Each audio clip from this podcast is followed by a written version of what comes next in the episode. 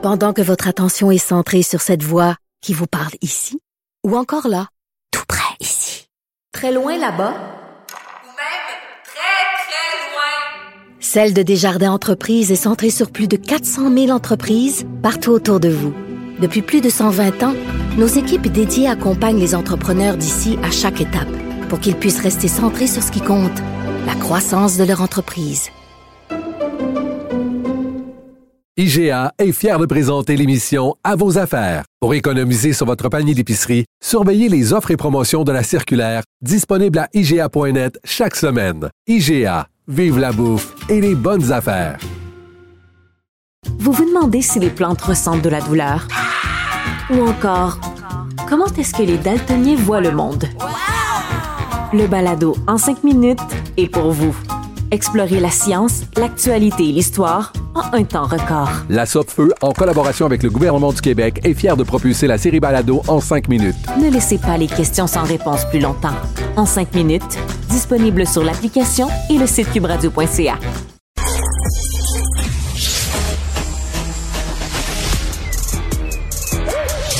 Mathieu Bocoté. Il représente un segment très important de l'opinion publique.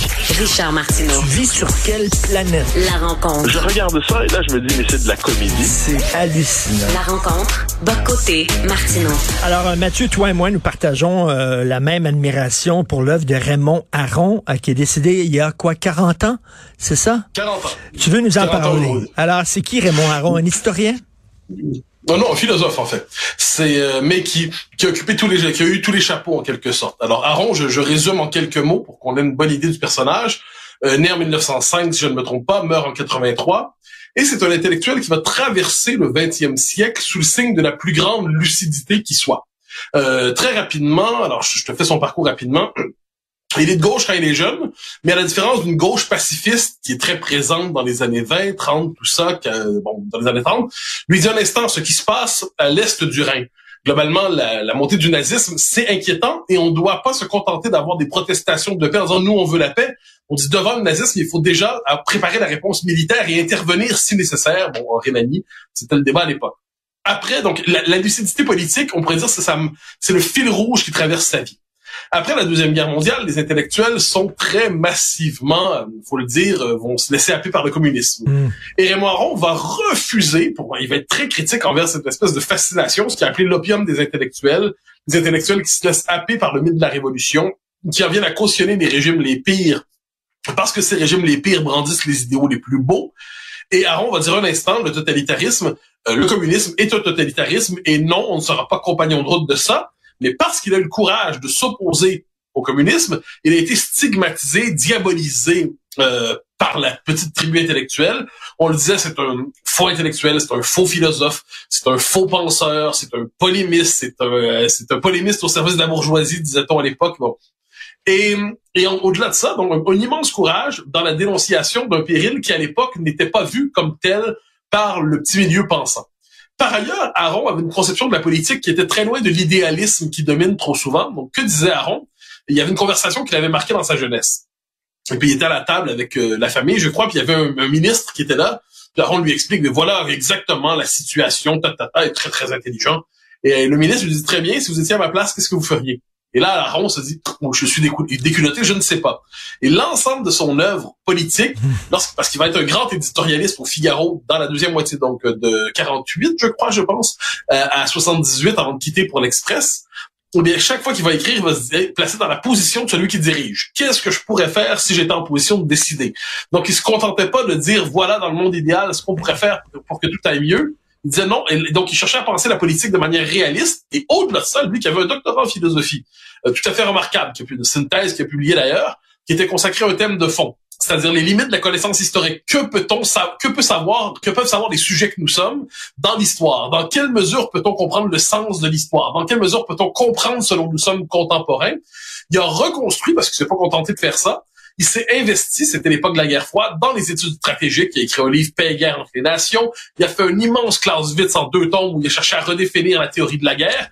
Il a toute une œuvre d'essayiste essentielle sur la, dans la défense des libertés. Donc, je pense que c'est Mais- une des grandes figures du 20e siècle intellectuel qui peut nous aider à penser le monde d'aujourd'hui. Et il y a une fameuse phrase, euh, écoute, on le disait de droite, hein, parce qu'il avait résisté aux sirènes du communisme. Il trouvait pas que Mao était un sauveur, au contraire, il trouvait que c'était un criminel, euh, comme Michel Léris à l'époque et un, plein de gens comme ça. Et on disait, ça c'est une phrase que- qui, qui est vraiment qui, qui est glaçante. On préfère avoir tort avec Sartre qu'avoir raison avec Aron. C'est-à-dire que Ouais, même une- s'il a raison, même s'il a raison, parce qu'il est de droite, je préfère euh, être contre lui. C'est fou. Ouais, ben en fait, c'est une phrase qu'on prête à Jean Daniel. euh, et l'idée, c'est la suivante. C'est euh, vous, si vous êtes de droite, entre guillemets, vous avez raison pour de mauvaises raisons. Et si vous êtes de gauche, vous avez tort pour de bonnes raisons. Donc, mieux vaut avoir tort avec Sartre que ra- raison avec Aron. Et ça, c'est, mais ça, c'est la bêtise des intellectuels. À l'époque, il fallait pas faire le jeu du capitalisme en dénonçant les goulags puis l'URSS. On dirait qu'aujourd'hui, il faut pas faire le jeu euh, de ce qu'ils appellent la droite populiste ou l'extrême droite en dénonçant l'insécurité, en, dé- en critiquant l'immigration massive et tout ça. Mais ce qui est intéressant, c'est qu'Aaron, souvent, c'est un penseur, on se dit, il appartient au 20e siècle. Mais ce n'est plus un des nôtres, il appartient à un autre temps. Or, il y a un deuxième Aaron qui est assez intéressant, qui apparaît dans la fin des années 60, début début 70, où il voit mai 68 notamment, puis il commence à s'inquiéter des sociétés qui se décomposent aujourd'hui. Donc, il se décompose en temps présent, puis il dit la fin de l'autorité, la fin de la culture, euh, au sens euh, classique, la fin de la transmission culturelle, la fin de l'identité nationale. C'était pas le mot de l'époque, mais c'est ce qu'il veut dire. Ça va fabriquer une société tellement désagrégée qu'elle va être incapable de décider pour elle-même. Et la démocratie porte en elle, c'est un démocrate ardent, mais la démocratie porte en elle les ferments de sa propre décomposition. Parce que si on dit on va égrener la société en 1000, 10 000, 100 000 petites communautés, eh bien, ce que nous sommes comme un tout disparaît. Donc, Aaron s'est inquiété dans un livre majeur, Le plaidoyer pour l'Europe décadente, un ouvrage majeur. Il dit, est-ce que nos sociétés, l'Europe, euh, l'Occident plus largement, sont décadentes aujourd'hui? Et il disait, oui, le mot décadence, on le sait, il est marqué par, dans le langage public, on le dit d'extrême droite. Aaron dit, je m'en fiche. À un moment donné, un terme a sa, sa valeur ou non, sa pertinence ou non, peu importe comment la gauche décide de l'étiqueter. Et il pensait donc la crise des sociétés occidentales comme une crise de, appelons ça, de l'épuisement de leur élan vital, comme aurait dit Bergson. Un l'épuisement de leur élan historique, de leur vitalité historique. Et au final, si on revient sur son œuvre, si on cherche à comprendre sa vie, c'est un modèle d'abord et avant tout de courage intellectuel et de courage civique.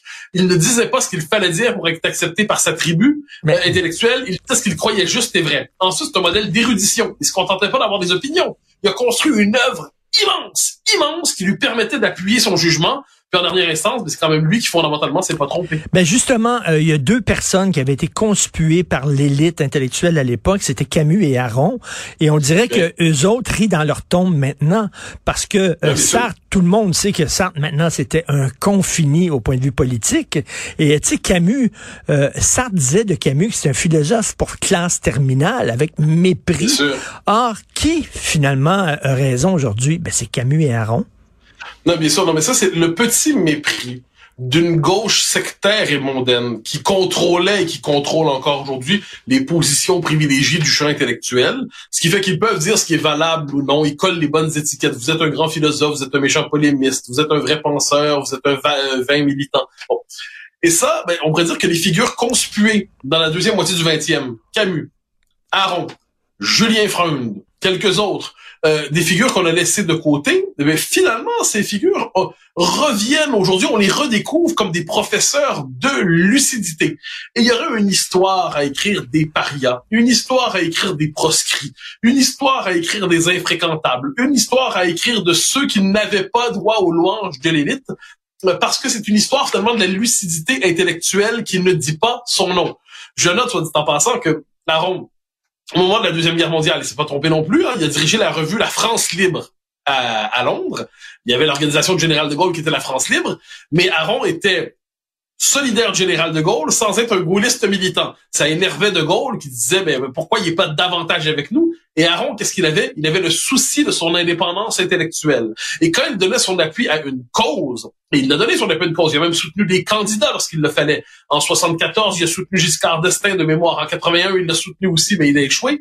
Même lorsqu'il soutenait un parti pour un temps, ça ne voulait pas dire qu'il aliénait sa liberté intellectuelle, il conservait sa liberté de jugement. Or, combien de fois, quand on voit des intellectuels s'enrôler pour une cause, pour une idée, pour un projet, ils aliènent leur liberté de jugement, puisqu'ils font, ils deviennent des simples haut-parleurs Mmh. d'une Mmh. thèse à laquelle ils adhèrent sans faire les nuances nécessaires.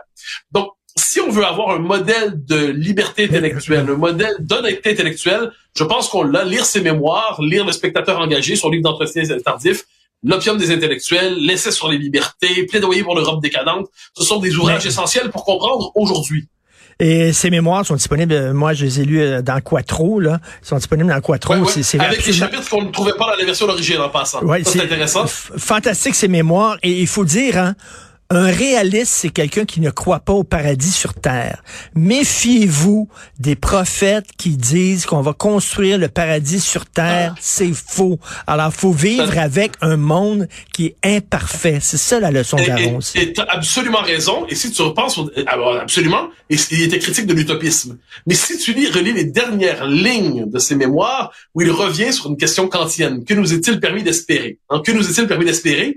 Il dit le fait que je ne crois pas au paradis sur terre ne veut pas dire que je congédie la vertu d'espérance. Ça ne veut pas dire que je crois qu'on ne peut pas progresser. Ça ne veut pas dire que je ne crois pas que ça peut aller mieux. Ça ne veut pas dire que je ne crois pas que la raison, à sa manière, lentement, avec des détours, finit néanmoins par modeler les sociétés humaines. Mais l'espérance d'un monde meilleur sur Terre ne peut pas vouloir dire l'espérance d'un monde délivré du mal. Ça, c'est pour ceux qui croient au paradis. Mhm. Bon, donc il nous disait une société peut s'améliorer sans croire établir le paradis sur Terre. Et il nous disait par ailleurs, l'histoire est tragique.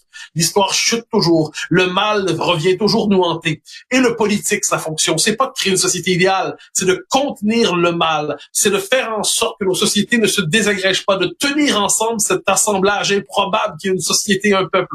Et Aaron avait, c'est un libéral, Aaron. Mais c'est un libéral qui savait l'importance du politique, de la décision politique, qui se méfiait des encombrements administratifs, administratifs et juridiques. Donc, je pense, je, je le redis parce que c'est pour moi vraiment, c'est un penseur qui m'a accompagné toute ma vie. Je pense qu'il va m'accompagner toute ma vie. J'ai lu ses mémoires, je sais pas combien de fois, et c'est une chambre de décompression idéologique. Hein, On est tous pris par des passions en politique. Euh, je, je suis pas, je suis pas original là-dessus. Moi, la question nationale m'emporte et tout ça. Et chaque été, pendant longtemps, et ces années-ci, une été sur deux à peu près, je lis ses mémoires. Et puis c'est- la- ma chambre, c'est ma douche froide idéologique. Et par ailleurs, c'est une lecture passionnante parce que, je dirais, la sobriété dans les idées ne veut pas dire la mollesse dans la pensée. Et euh, ça rappelle la, la phrase de Camus en terminant, lorsqu'il est allé chercher son prix Nobel, il a dit le défi de la génération, c'est pas de refaire le monde, c'est d'empêcher qu'il ne se défasse. Euh, oui, mais je pense que c'est encore vrai aujourd'hui. Tout à fait. Merci beaucoup Mathieu. À demain. Salut. Plaisir.